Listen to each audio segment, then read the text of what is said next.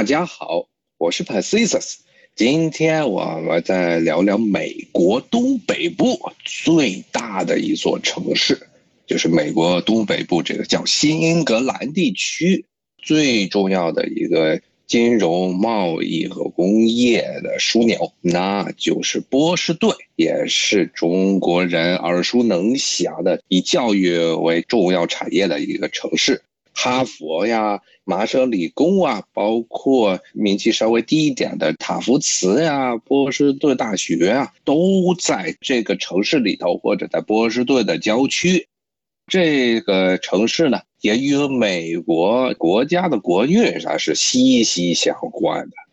为什么这么说呢？因为按照美国人的理解，美国的一切都开始于波士顿所属的这个州，就是马赛诸塞斯州。当然了，这种说法其实是有问题的。美国历史书上经常会说这个五月花号，中国人包括咱们的一些历史课本上也讲到，把美国历史和这艘五月花号这艘船给联系在一起。但实际上呢，欧洲殖民者开始进入美国，那是西班牙人时期。西班牙人因为占领了整个中南美洲，他们首先来到了美洲北美这片地区。但是第一个英国人建立的殖民地也不是在波士顿啊，而是在这个南边，也就是现在华盛顿往南这个州叫做弗吉尼亚州。弗吉尼亚州的南部呢，有一条河叫詹姆斯河。当时呢，最早是英国殖民者是在这詹姆斯河的河中央的一个小岛上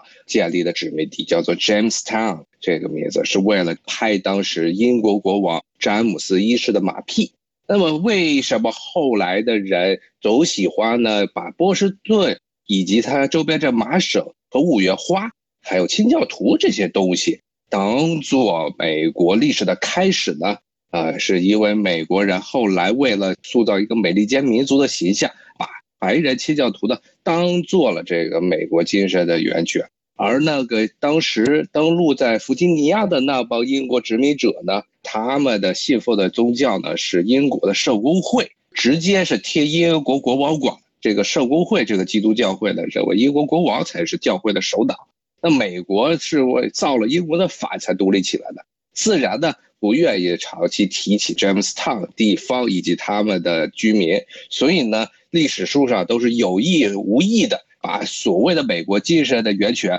追溯到这个五月花号，说什么这些五月花号上这些清教徒当时怎么样，在船上弄了这么一个小契约，然后就成了美国宪法的什么前身，这当然都是美国人为了塑造这么一个国家神话形象。就瞄准了这些清教徒，他们登陆的这个省份，啊，马赛诸塞斯州最大的城市波士顿，就成了美国一切的开端。当时呢，为什么这些清教徒要来到波士顿还有周边？其实他们登陆的地点并不是在波士顿，而是在波士顿南边的这么一片海岸线上登陆呢。其实啊。这些清教徒，他们最早的目的地也不是这个波士顿，也不是马赛诸塞斯州这一个地方，而是呢，之前已经建立好殖民地的这个南边的弗吉尼亚那一片，因为那一片呢，属于气候很温暖，然后夏天的雨水丰沛啊，非常适合各种经济作物的种植。一直到了美国南北战争之前呢。啊，那一块也是美国最重要的经济作物，特别是烟草的那种植地。当时这帮清教徒，他们是在英国国内是受到宗教和政治双方面的迫害，所以他们当时是流亡到了荷兰。啊，为什么他们这些清教徒受到迫害呢？不是说英国是也是一个新教的国家，然后这圣公会和这清教徒有什么关系呢？长话短说，这个清教徒其实他很多的教义呢。按照今天咱们当代人能理解的概念来说呢，其实就属于基督教中的原教旨主义，因为他们认为英国的这圣公会，它作为一个新教，虽然从天主教独立出来了，但是这场新教的隔离并不是很彻底，还保留了很多所谓天主教的残余，所以他们认为英国的宗教需要更加纯洁、更加清洁啊，所以呢，他们就叫做 Puritan，也就是清教徒的意思。啊当然了，英国这个圣公会的实际上的教会主脑呢是这个英国国王。你清教徒说我要把我们我统治的这个宗教给革了命，那我肯定不干。所以呢，其实英国一直以来都是非常排斥清教徒的行为，特别是在英国内战，十七世纪英国内战之前，所以这些很多的清教徒为了逃避迫害，就逃到了周边欧洲大陆的这些国家，特别是荷兰，因为荷兰当时是新教加尔文宗的这么一个大本营，所以这些清教徒呢，他们的很多的这些教义和荷兰当时的呃流行的宗教非常一致，所以他们逃到了荷兰。那么从荷兰呢？他们又要坐船，想逃到这个天涯海角北美的这片殖民地去。结果呢，因为种种原因，其实应该主要原因还是这个荷兰的船长闹掰了，没给足钱。荷兰人呢，并没有把他们拉到弗吉尼亚这个殖民地，而是在北边天寒地冻的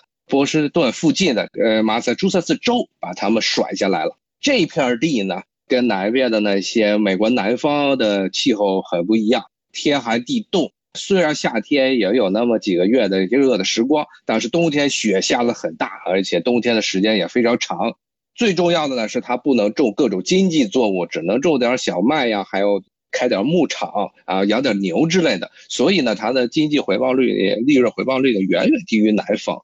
但是呢，这些清教徒被荷兰人甩在这儿就没有办法，只能在这定居下来。当然，后面的故事呢，我就具体的就不在这多说了。反正是接受了这印第安人的帮助，然后就把印第安人给撵跑了，杀了杀，赶的赶。马萨诸塞斯州这个马萨诸塞斯本身就是一个印第安语的名字啊，但是现在在马萨诸塞斯州呢，没有多少印第安人了。这些清教徒他们在这儿逐渐的就壮大，然后挑中了波士顿湾里面的这个港口，认为这是个非常优良的港口，在这里定居。建立了一个大的城市，就是波士顿。波士顿这个城市的名字呢，它是英语，它是从英国当本地的一个地方的一个小镇，叫波士顿镇，从这个镇的山寨过来的名字。之后呢，他们在这定居，然后清教徒呢，从宗教上来说非常狂热的宗教信徒，所以呢，他们来到这个地方之后，能安定下来，能够有吃喝拉撒都解决了，想到第一件事情呢。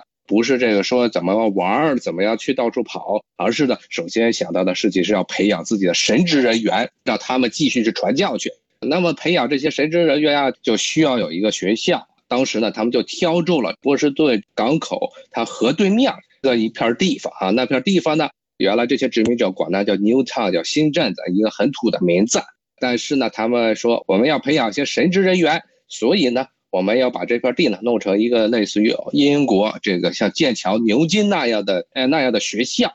这边要特别插一句，欧洲的那些大学，尤其是流传到现在的那些古代的大学，基本上最早都是属于神学院。在欧洲中世纪的时候，只有天主教的僧侣才有识字的能力。他们主要这些学校最早培养这些人，主要是为了培养神职人员。后来才逐渐的加入了一些人文学科呀，什么包括哲学呀，包括后来的这些自然科学，是慢慢后来才加进来。但是欧洲这些大学最早的起源都是天主教培养他们这些神职人员的地方。那么这些波士顿的清教徒也是在这个 Newtown 这个地方呢，想培养神职人员，所以他们为了模拟英国的教学制度，就把这个地区呢。建立了这么一个神学院，那么把这个地方呢也改名了啊，我们要山寨英国，一切都山寨英国，所以就把当地呢改名叫了剑桥。所以我们知道现在哈佛大学所在的这个城市就是剑桥。